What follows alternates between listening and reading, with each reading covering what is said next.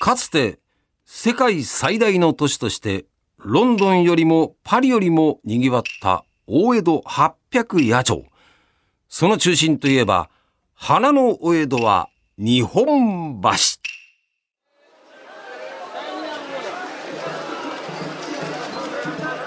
北から南から五街道を経由して日本各地の名産品が集まり、町人からお殿様まで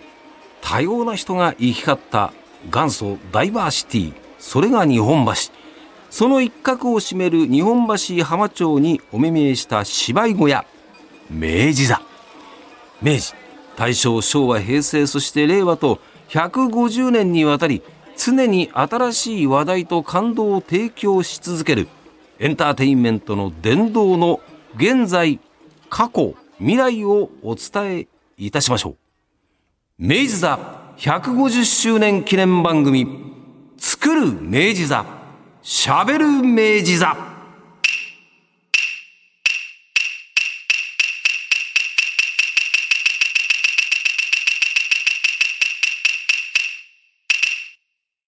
どうも、ご案内役の元日本放送アナウンサー、ラジオパーソナリティの上柳正彦です。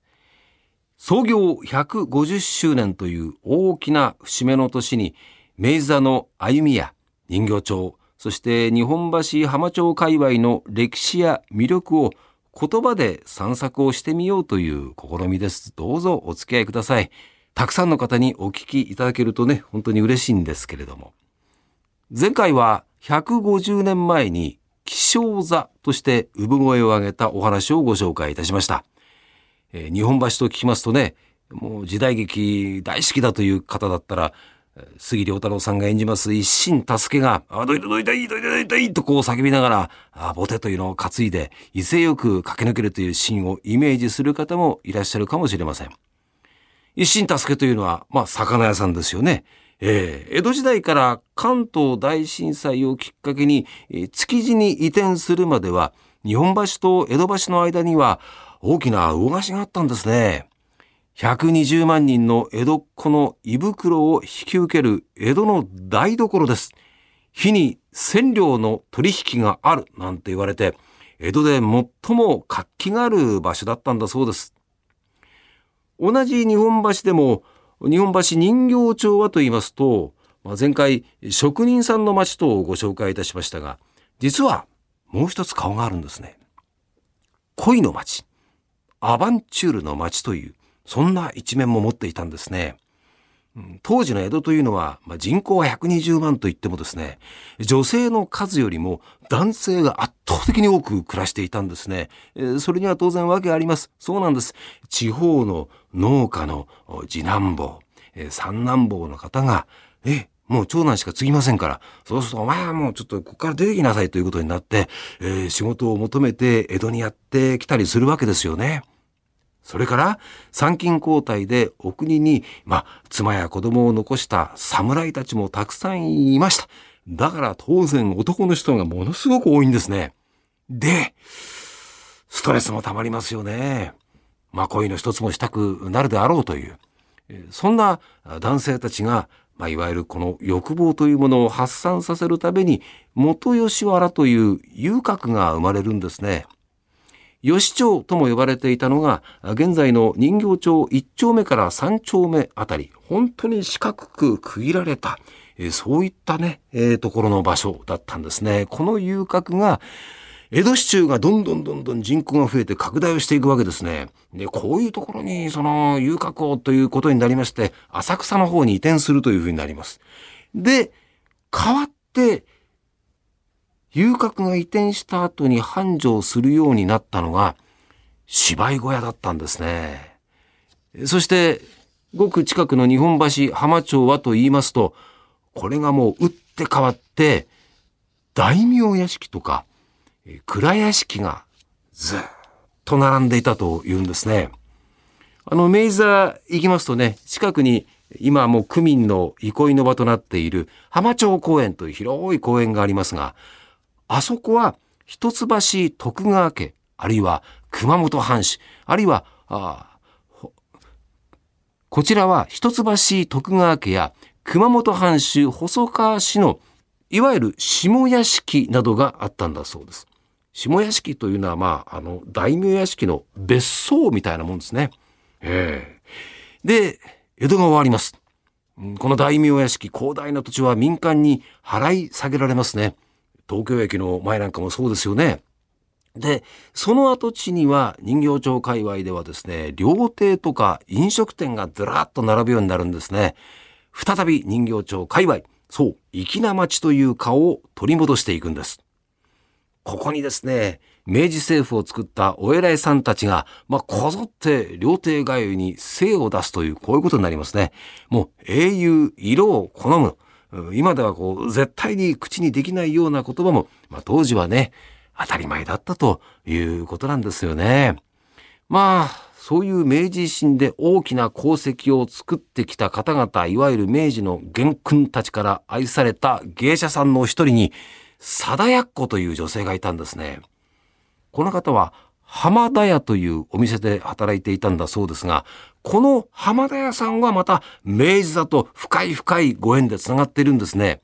で、さらにこの貞奴さんは、あのおっぺけぺー節で有名な川上音次郎の奥様で、で、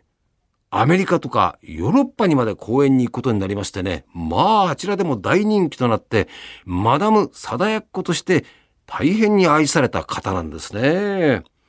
この川上音次郎も貞奴も明治座とそう深い深い絆があるわけなんですが、まあこのお話はまた改めてご紹介したいと思います。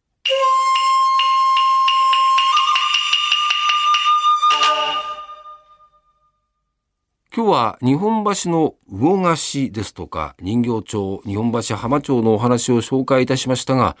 ぶらりと散歩するときにおすすめなのがですね、えー、古い地図、いわゆる古地図を片手に歩いてみるといいですよね。えー、古地図は本屋さんの大きな本屋さんのコーナーに行きますといっぱいありますしね、今ではもうネットでもいろんなものを見ることができますね。自分がいる街は、自分がいるところは一体昔はどうだったんだろうかって、明治時代、江戸時代ってこう遡るような、そんなサイトもあるんですよね。便利ですよね。で、これを見ますとね、やっぱ面白いですよね。あの、浜町、そう、明座に行きますと、緑道があるんですね。車も通ってない、人しか通れないところ。で、こうなんか緑が植わってたりなんかして、浜町緑道って言うんだ。へえ、なんて。これまた調べてみると、あ、ここもともと川だったのね。浜町川ってのは流れていたんだ。へえ、なんて思うわけですよね。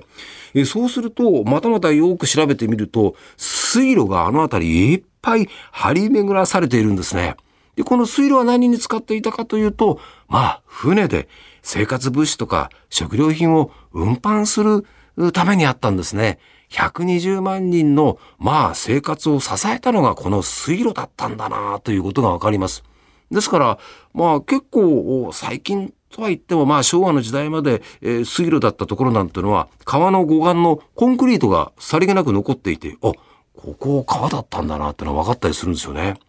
ええ。ー、この浜町のあたりというのはですね、まあそうやって生活物資食料を荷上げするところなんかもありましてね、今ではもう立派なビル街になってますけど、そのビルを建てる時なんてのは、やっぱり地面をこう掘り起こすわけですよね。その時には、その船着き場の石垣なんかが結構こう出てきてね、で、その石垣を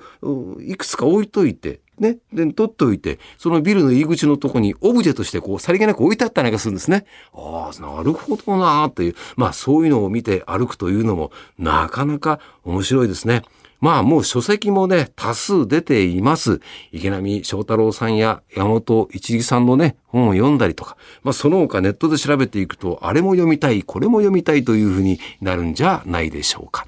古地図を見ながらその町の美味しい料理をいただく、なんていうのも楽しみの一つです。そのお話はまた改めて。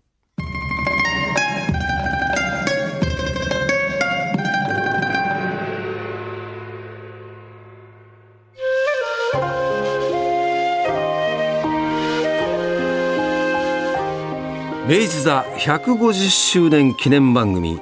作る明治座喋る明治座、えー、今日はちょっとね、えー、昔の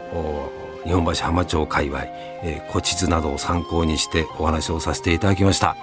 もっと詳しく明治座のことを知りたい。明治座で上演される最新情報を知りたいという方はどうぞ明治座の公式サイトをご覧ください。ここまでのご案内役ラジオパーソナリティ上柳正彦でした。散歩中ジョギング中やお車で運転しながらお聞きの方この後もどうぞご安全にお過ごしください。